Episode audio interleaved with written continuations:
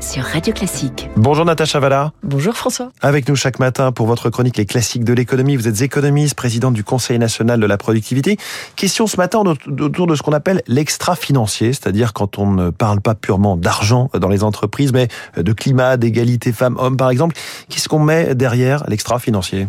Alors justement, pour comprendre l'extra-financier, il faut d'abord commencer par définir la comptabilité financière. Alors la comptabilité financière, ça permet de répertorier toutes les ressources et tous les produits qui sont issus de transactions commerciales sur une période donnée dans une entreprise.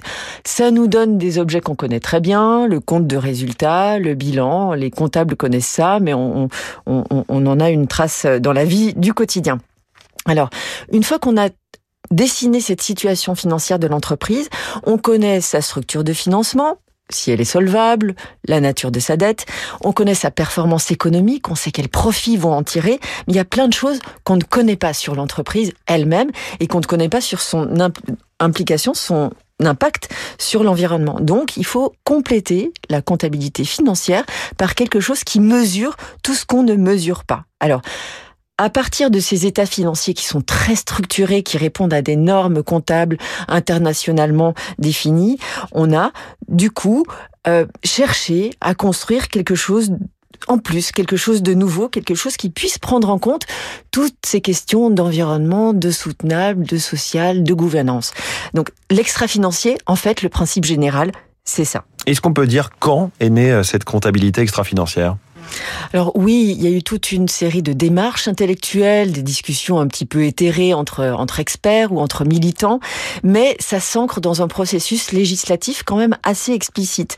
En France, on a eu en 2001 la loi Nouvelles régulations économiques qui a d'abord, comment dire, fixé un cadre de, réflexion, demandé aux entreprises de rendre compte sur ces dimensions-là qui ne sont pas du tout prises en compte dans les états financiers. Puis, il y a eu en 2010 la loi Grenelle 2. Alors celle-ci, elle est plus récente, donc elle est plus connue, on l'a dans les esprits, et ça nous a élargi un petit peu la thématique pour inclure ce qu'on appelle la RSE, donc la responsabilité sociale des entreprises. Et puis, au niveau européen, on s'est on s'est pris euh, sur ces sujets, on a pris en charge ces sujets. Donc en 2011, la stratégie de la Commission européenne a été énoncée et là tout récemment, c'est vraiment tout chaud, en 2022, on a une directive qui s'appelle la directive CSRD qui définit de façon très précise dans quelle mesure les entreprises vont devoir faire un reporting qui, qui, qui sera juridiquement nécessaire. Donc c'est une vraie contrainte aujourd'hui pour les entreprises de rendre compte de tous ces états et de toutes ces influences qui ne sont pas financières justement. Et, et vous nous dites qu'il y a dans cette jeune science, dans cette euh,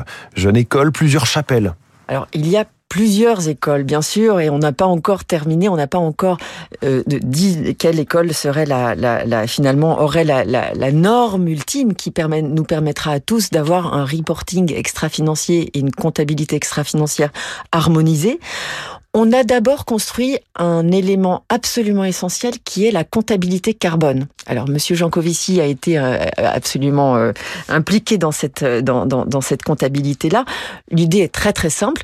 Elle consiste à dire voilà, chaque fois qu'on agit, chaque fois qu'on produit, chaque fois qu'on se déplace, on, on génère, euh, on, on, génère du carbone. Et donc, on doit être capable de tenir compte de cette de, de cet élément-là. C'est pas facile parce qu'il faut mesurer l'impact direct quand on se déplace, quand on consomme de l'essence dans sa voiture, mais aussi l'impact indirect.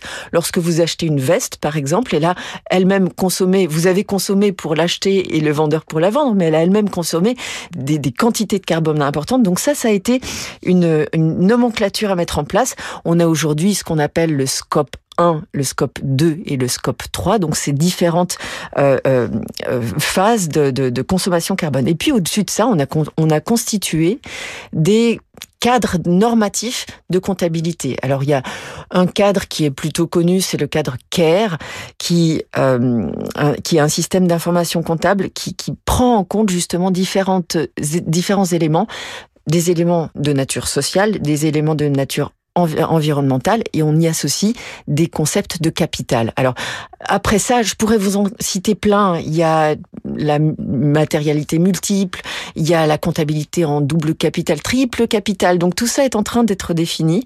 Le juge de paix n'a pas tranché, mais on est en train d'avoir cette bataille qui est une bataille finalement presque de valeur. Natacha Valla, merci beaucoup. Les classiques de l'économie tous les matins à 6h20.